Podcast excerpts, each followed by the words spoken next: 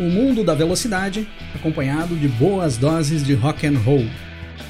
Rock and Race.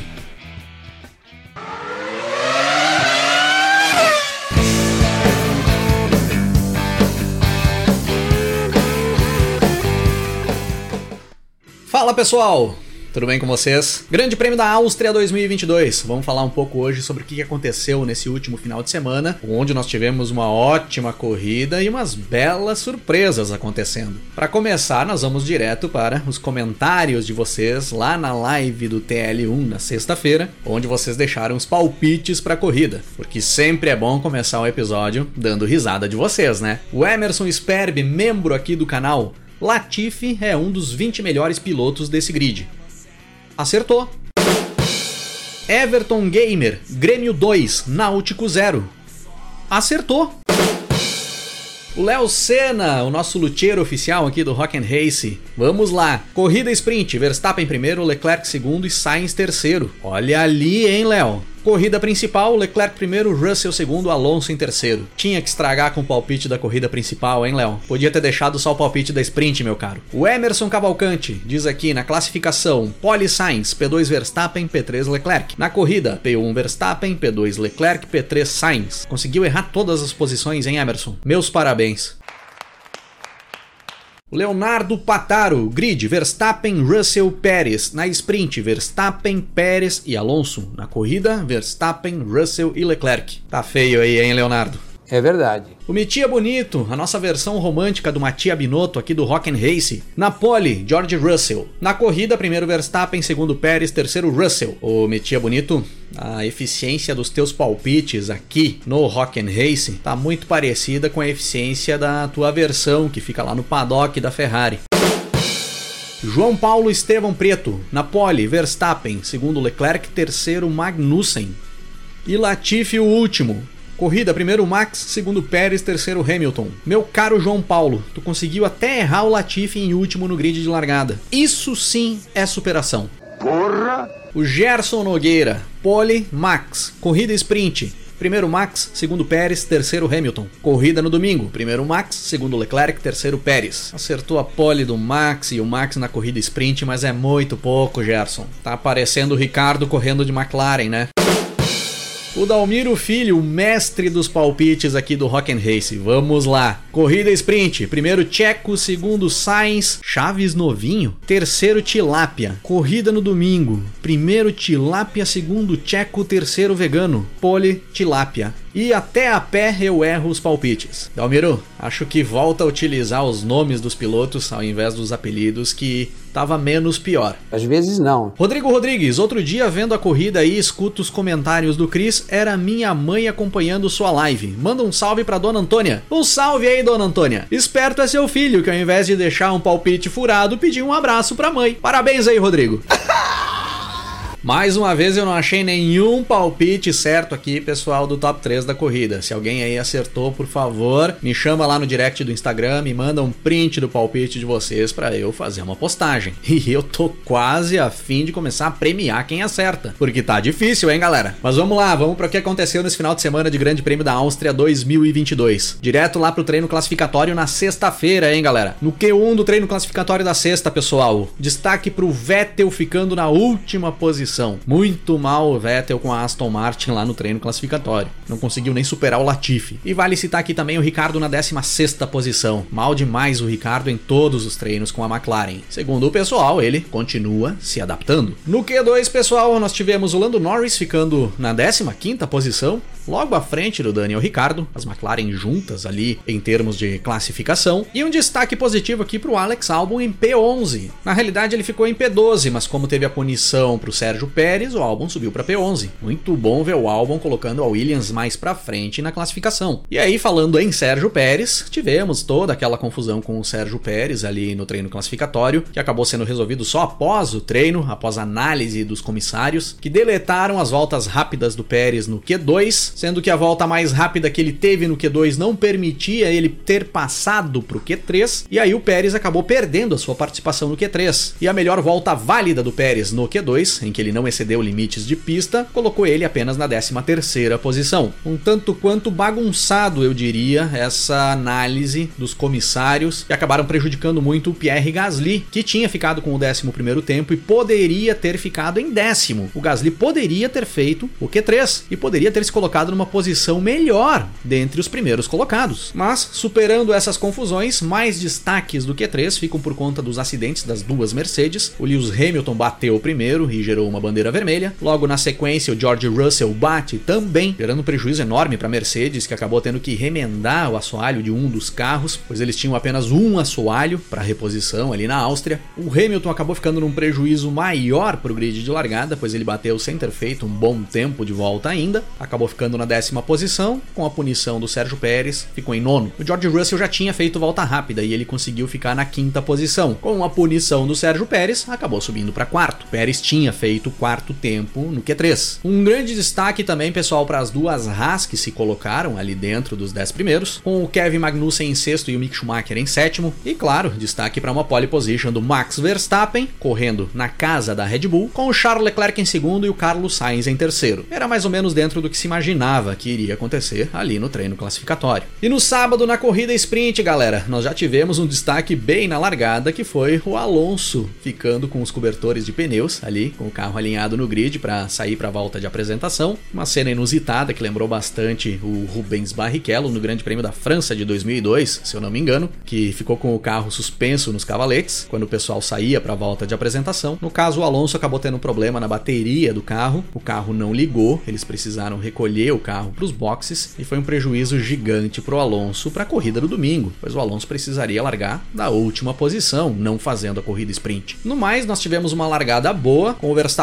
largando bem, o Carlos Sainz indo para cima do Charles Leclerc, os dois pilotos da Ferrari fazendo uma briga ferrenha pela segunda posição da corrida, enquanto o Max Verstappen ia conseguindo abrir uma vantagem na frente e garantindo a vitória da sprint. O Hamilton e o Gasly acabaram se embolando ali logo após a largada, com um prejuízo maior para o Gasly, que foi para fora da pista, mas o culpado do toque entre os dois, na minha opinião, foi o Gasly mesmo, então o maior responsável por ocasionar esse prejuízo que ele teve foi ele mesmo. No decorrer da sprint, o Verstappen se impôs lá na frente e garantiu a vitória. Não teve tempo de as Ferraris se aproximarem dele. E fica o grande destaque da corrida sprint a briga que nós tivemos entre o Mick Schumacher e o Lewis Hamilton. Carro da Haas e o carro da Mercedes brigando por várias voltas no decorrer da sprint, com o Hamilton tentando fazer a ultrapassagem em cima do Mick Schumacher e o alemão se defendendo de forma impressionante. Foi muito bom ver o desempenho do Mick Schumacher ali no sábado na corrida sprint. Na minha opinião, foi o destaque da sprint. E aí na corrida no domingo, pessoal, nós tivemos uma largada tranquila, com os primeiros largando bem, mantendo as posições ali na frente. Quem se enroscou ali na primeira volta foi o Russell e o Pérez. O Pérez acabou indo para a brita, tomou um prejuízo enorme, foi para os boxes, trocou pneu, tentou buscar uma estratégia diferente, mas acabou abandonando depois no decorrer da prova. O George Russell tomou penalização, teve que ir para os boxes trocar o bico do carro, pois a asa dianteira ficou danificada após o toque, mas o Russell acabou conseguindo fazer uma corrida de recuperação bem interessante a partir dali. E claro que o grande destaque da corrida, no meu ver, ficou pela briga do Max Verstappen com as duas Ferrari, principalmente com Charles Leclerc. A Red Bull sofreu mais com desgaste de pneus nessa corrida do que a Ferrari. Os pneus do Max Verstappen terminavam mais rápido, invertendo o que vinha sendo o padrão da temporada até algumas provas atrás, de a Ferrari desgastar mais os pneus. E aí o Leclerc passa pelo Max Verstappen assume a liderança da prova ainda na volta 12 em uma ultrapassagem impressionante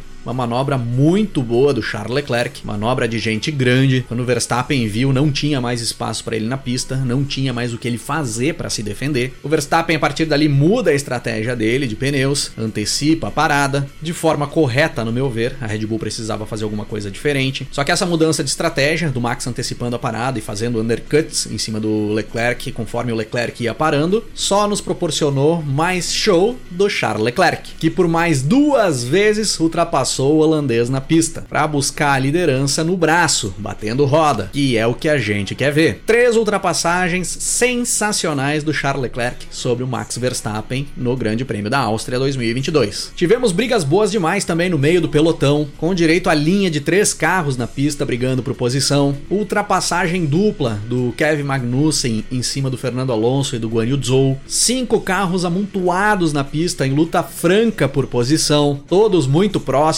batendo roda, com duas Haas, uma Alfa Romeo, uma Alpine e uma McLaren. Eu diria que muito do que a gente quer ver em termos de disputa na pista em uma prova de Fórmula 1, nós vimos nesse Grande Prêmio da Áustria. Destaque também para a Ferrari do Carlos Sainz pegando fogo já na parte final da corrida. Mais uma quebra de motor da Ferrari e dessa vez destruiu praticamente todo o carro pelo menos a parte de trás do carro, para trás do cockpit, e um prejuízo enorme para o Carlos Sainz no campeonato, que já vinha conseguindo dar uma encostada no pessoal ali da frente após a sua vitória em Silverstone. No final das contas, final de prova com vitória do Charles Leclerc, uma vitória merecida, pois o Leclerc ainda precisou superar um problema no acelerador da Ferrari nas voltas finais. O Monegasco estava suando frio dentro do carro nas últimas voltas, mas acabou dando tudo certo e sem sombra de dúvidas, na minha opinião, Charles Leclerc foi o cara da corrida no domingo. O Verstappen terminou em segundo, o que acabou sendo um bom resultado para o Verstappen, pois se não tivesse a quebra do Carlos Sainz, provavelmente o Verstappen terminaria em terceiro, muito provavelmente teria sido dobradinha da Ferrari. E Lewis Hamilton na terceira posição, fechando o pódio. Terceiro pódio consecutivo do Lewis Hamilton na temporada. O Hamilton não tinha ido tão bem na sprint no sábado, mas no domingo andou bem. Peso que foi possível com o carro da Mercedes, que foi muito mais lento do que os carros da frente. O George Russell terminou na quarta posição, depois de uma super recuperação impressionante. Depois do Russell ter pagado punição, ter que trocar o bico do carro após o toque no Pérez, cair lá para o final do pelotão,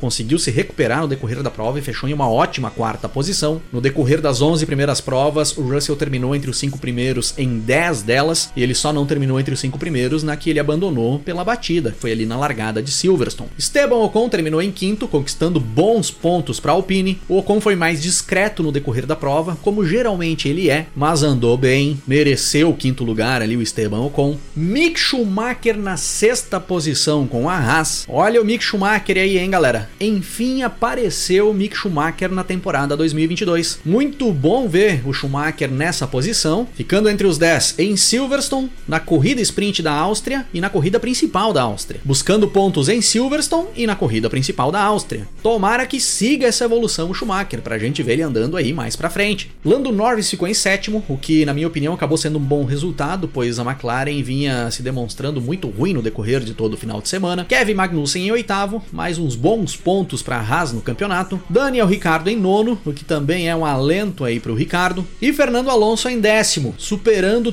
tudo que foi azar que era possível ele ter no decorrer do final de semana. Teria terminado muito melhor o Fernando Alonso nessa corrida se ele tivesse um pouquinho menos de azar. Primeiro aquele problema na largada na sprint, no sábado, que acabou jogando ele pro final do grid na corrida no domingo. E aí na corrida no domingo, o Alonso evoluiu muito bem. E no final da prova, já quando ele faz a parada durante o safety car, que entrou na pista para retirarem o carro do Carlos Sainz, que tinha pego fogo, o Alonso sai dos boxes após a troca de pneus com uma das rodas soltas. Ele precisou retornar para os boxes boxes depois para o pessoal recolocar a roda. Perdeu muitas posições desnecessárias o Alonso e mesmo assim acabou se recuperando e ficando no top 10, buscando mais um pontinho. Corrida muito boa do Fernando Alonso. Do décimo para trás, nós tivemos o Valtteri Bottas em décimo primeiro. Também fez uma corrida boa após ter que largar do pit lane. O Bottas trocou toda a unidade de potência nesse final de semana, já pagou punição. O Alex Albon ficou em décimo segundo, o que também é um bom resultado para o Albon. Já mostra uma breve evolução da Williams com as atualizações implementadas implementadas em Silverstone. O Stroll ficou em 13º, o Guan Yu Zhou em 14º, o Gasly em 15º. O Gasly tomou punições, se envolveu em um enrosco com o Vettel. Foi mal o Gasly no decorrer do final de semana. O Yuki Tsunoda ficou em 16º, consolidando um final de semana horrível da AlphaTauri. E o Vettel em 17º, após sair da pista depois de ter colidido com o Gasly. Final de semana ruim pro Vettel também. Abandonaram a corrida o Sérgio Pérez com problemas no carro, o Nicolas Latifi, e eu sinceramente nem vi o Latifi abandonando, e o Carlos Sainz com a sua Ferrari incendiada. No geral, pessoal, foi uma corrida muito boa. Muitas disputas, tanto pela liderança quanto pelas posições ali do meio do pelotão para trás, pessoal batendo roda valendo, geralmente como são as corridas na Áustria. A Áustria sempre nos traz corridas boas. E eu acredito que nós teríamos até mais disputas do que nós tivemos se não fossem tantas punições por exceder limites de pista. É um exagero esses limites de pista que impõem na Áustria. Até que não rolou tanta punição quanto eu achei que iria rolar. Os pilotos acabaram se cuidando mais. Na Fórmula 2, galera, foi um absurdo. Eu acredito que o resultado final da Fórmula 2 é capaz de nem ter saído ainda. Se bobear, estão ainda analisando. Eu acho muito exagerado esses limites de pista. A organização precisa achar uma forma ali na pista de fazer com que os pilotos consigam disputar sem ficar se cuidando para tomar tanta punição. As disputas precisam ser mais livres. E se eles não podem utilizar certas partes que ficam fora do circuito para levar vantagem ou até por questão de segurança, precisa se colocar elementos ali que impeçam que eles utilizem e não ficar gerando punição, pois isso aí acaba inibindo as disputas. Essa é a minha única ressalva em relação ao Grande Prêmio da Áustria na pista. Se resolverem essas questões dos limites de pista, com certeza a Áustria vai ser sempre um dos melhores grandes prêmios da temporada. E falando em melhores, considerando os desempenhos dos pilotos neste Grande Prêmio da Áustria 2022, como é que ficou a banda do Grande Prêmio da Áustria aqui do Rock and Race? Nesta semana nós não teremos banda, nós teremos um duo, os caras que deram show literalmente no Grande Prêmio da Áustria 2022. Charles Leclerc e Mick Schumacher. Esses caras deram show e vão seguir em cima do palco no decorrer dessa semana. Sensacional as performances de Charles Leclerc e Mick Schumacher no Grande Prêmio da Áustria. E eu vou colocar aqui nos backing vocals o Fernando Alonso, que superou todos os azares do final de semana para conseguir buscar um pontinho para levar para casa. E porque eu já disse aqui outras vezes, o Fernando Alonso fica muito bem de backing vocal. Então vai lá, Fernando Alonso, vai fazer backing vocal pro Mick Schumacher e pro Charles Leclerc. Pessoal, eu tenho observado que desde o Grande Prêmio da Espanha para cá, a Ferrari tem conseguido melhorar a questão do desgaste excessivo dos pneus. Na Espanha, a gente já viu o Leclerc conseguindo fazer um stint muito maior no início da corrida do que vinha fazendo as Red Bulls. E o Leclerc só não venceu aquela prova, na minha opinião, por quebra de motor. E de Silverstone para cá, a Ferrari conseguiu melhorar também a velocidade de reta. Então, precisamos exaltar aqui o trabalho da Ferrari. Eu fui um cara muito crítico da Ferrari ali em algumas provas atrás, principalmente em Baku, critiquei bastante a forma com que o seu Mattia Binotto vinha trabalhando com a equipe. Preciso exaltar aqui a melhora. Ferrari conseguiu dar um salto em questão de performance. Parece, pelo menos em algumas situações, estar mais próxima da Red Bull e em algumas mais específicas até à frente, como aconteceu agora na corrida principal na Áustria. Mas ainda tem problemas para se resolver. Mais uma vez, a Ferrari termina uma corrida com os dois carros dando problema. Por sorte, o Charles Leclerc conseguiu levar até o final e se manter na primeira posição. Fiquei sabendo que o seu Matia Binotto nem acompanhou as últimas voltas da corrida. Tava apavorado o Binotto. Ô seu Matia Binotto, não pode isso aí não, né, cara? Tu tem que estar tá lá fazendo frente pra tua equipe. Tu tem que fazer as coisas acontecerem. Então fica um alerta ligado. Melhorou. Melhorou, precisa ser exaltado. Parabéns, mas ainda tem problemas graves, e esses problemas precisam ser eliminados para que a disputa do título seja real. O Max Verstappen ainda tem uma boa vantagem na tabela, e o passo da Ferrari em relação à Red Bull nessa segunda metade da temporada precisa ser maior, senão o título mundial vai ficar longe. Vale citarmos aqui também os desentendimentos já que estão rolando entre o Leclerc e o Sainz dentro da equipe. Ficou meio que explícito ali nas entrevistas após a corrida sprint. Na visão do Charles Leclerc, eles perderam a corrida sprint por ficarem disputando posição na pista, ele e o Sainz, pelos dois ficarem brigando por posição na pista, os dois pilotos da Ferrari. E para o Leclerc isso está errado. Eles precisam trabalhar para um dos dois bater o Max Verstappen. E é lógico que é fácil para o Leclerc falar isso, pois ele está na frente da tabela do Mundial. E se um dos dois for escolhido para bater o Verstappen vai ser ele. Já nas palavras do Carlos Sainz, o que aconteceu ali entre os dois na corrida sprint da Áustria? Isso é corrida e é isso que deve acontecer. Então já tem um clima bem interessante ali entre o Leclerc e o Sainz. E isso, na minha opinião, é muito bom. Referente à Mercedes, pessoal, ela segue sendo a terceira força do grid, meio segundo mais lenta do que os carros da Ferrari e da Red Bull. Nada mudou desde a primeira etapa no Grande Prêmio do Bahrein, quando a Mercedes Mercedes era meio segundo mais lenta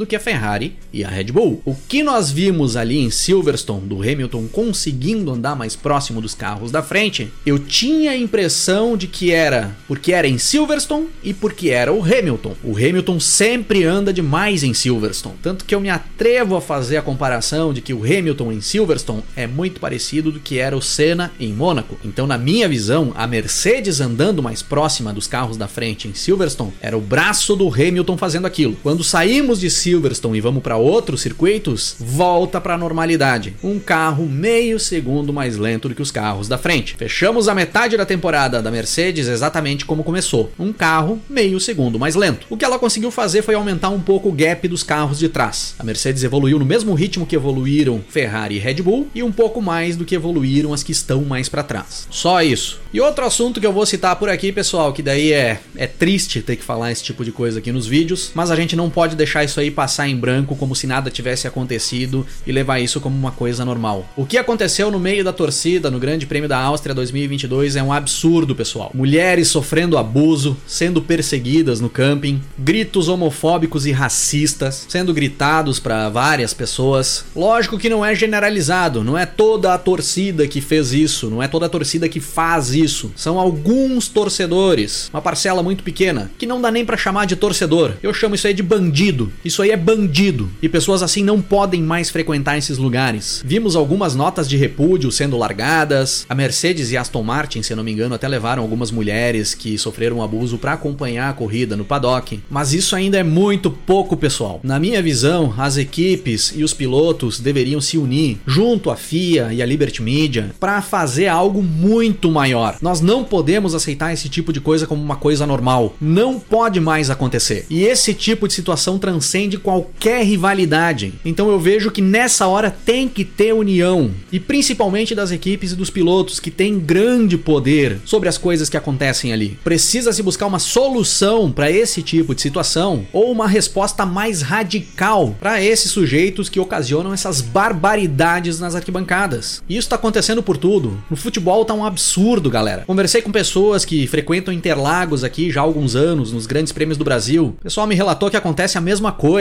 Para que isso, galera? Nós precisamos nos unir para que isso não aconteça mais. Cada um que puder fazer alguma coisa para cobrar dos pilotos, das equipes, da FIA, da Liberty Media, uma ação maior, uma ação conjunta, precisa fazer. A rivalidade entre os pilotos e as equipes tem que ficar dentro da pista e nos bastidores do que acontece ali no paddock. Não tem problema ter rivalidade ali dentro. Para esse tipo de situação, todo mundo precisa se unir para melhorar a vida de quem acompanha esse esporte, de quem faz esse esporte ser realidade. E pra galera que costuma dizer que isso que eu tô falando agora, que muitas pessoas vêm falando aí nas redes sociais e em canais do YouTube também nos últimos dias, é a famosa lacração. Eu quero dizer que essas pessoas que acham que isso é lacração, ou essas pessoas compactuam com o que acontece ali nas arquibancadas, ou essas pessoas querem virar as costas e não participar de uma possível solução para o problema. E aí eu recomendo que parem, pensem um pouco e se coloquem no lugar dessas pessoas. Podia ser a tua filha que estivesse ali na arquibancada, ou teu filho, ou a tua esposa, e aí eu tenho certeza que tu não chamaria isso de lacração. Fica a dica.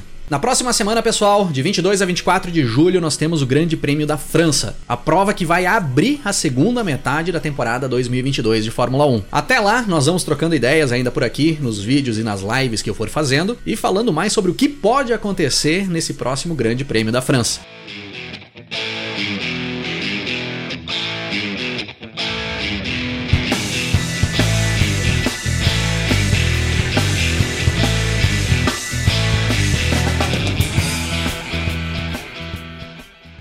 No episódio de hoje eu falei sobre o Fernando Alonso que ficou parado no grid da corrida sprint no sábado com os cobertores nos pneus e acabou lembrando o Rubens Barrichello no Grande Prêmio da França de 2002 que também ficou parado no grid com o carro suspenso pelo cavalete na saída para a volta de apresentação. E aí eu me lembrei que no ano de 2002 foi lançado o álbum One by One quarto álbum de estúdio do Foo Fighters, que ficou muito conhecido aí no mundo todo por conta dos hits All My Life e Times Like This. Para encerrar o episódio de hoje aqui, galera, eu vou trazer um som aí do One by One, desse álbum aí do Foo Fighters. Mas eu vou trazer um som mais lado B. Eu vou trazer aqui a faixa 6 do disco, Tired of You, que tem participação aí nas guitarras do Brian May, do Queen. Então, galera, fiquem aí com Tired of You, do One by One, o quarto álbum de estúdio do Foo Fighters. Se liguem aí nesse som aí que é todo composto por vocais e guitarras. Som muito bacana. Eu quase enlouqueço. Eu volto a ouvir acordes de escala. Eu vejo uma banda na calçada com todos aqueles caras. As lendas do rock and roll.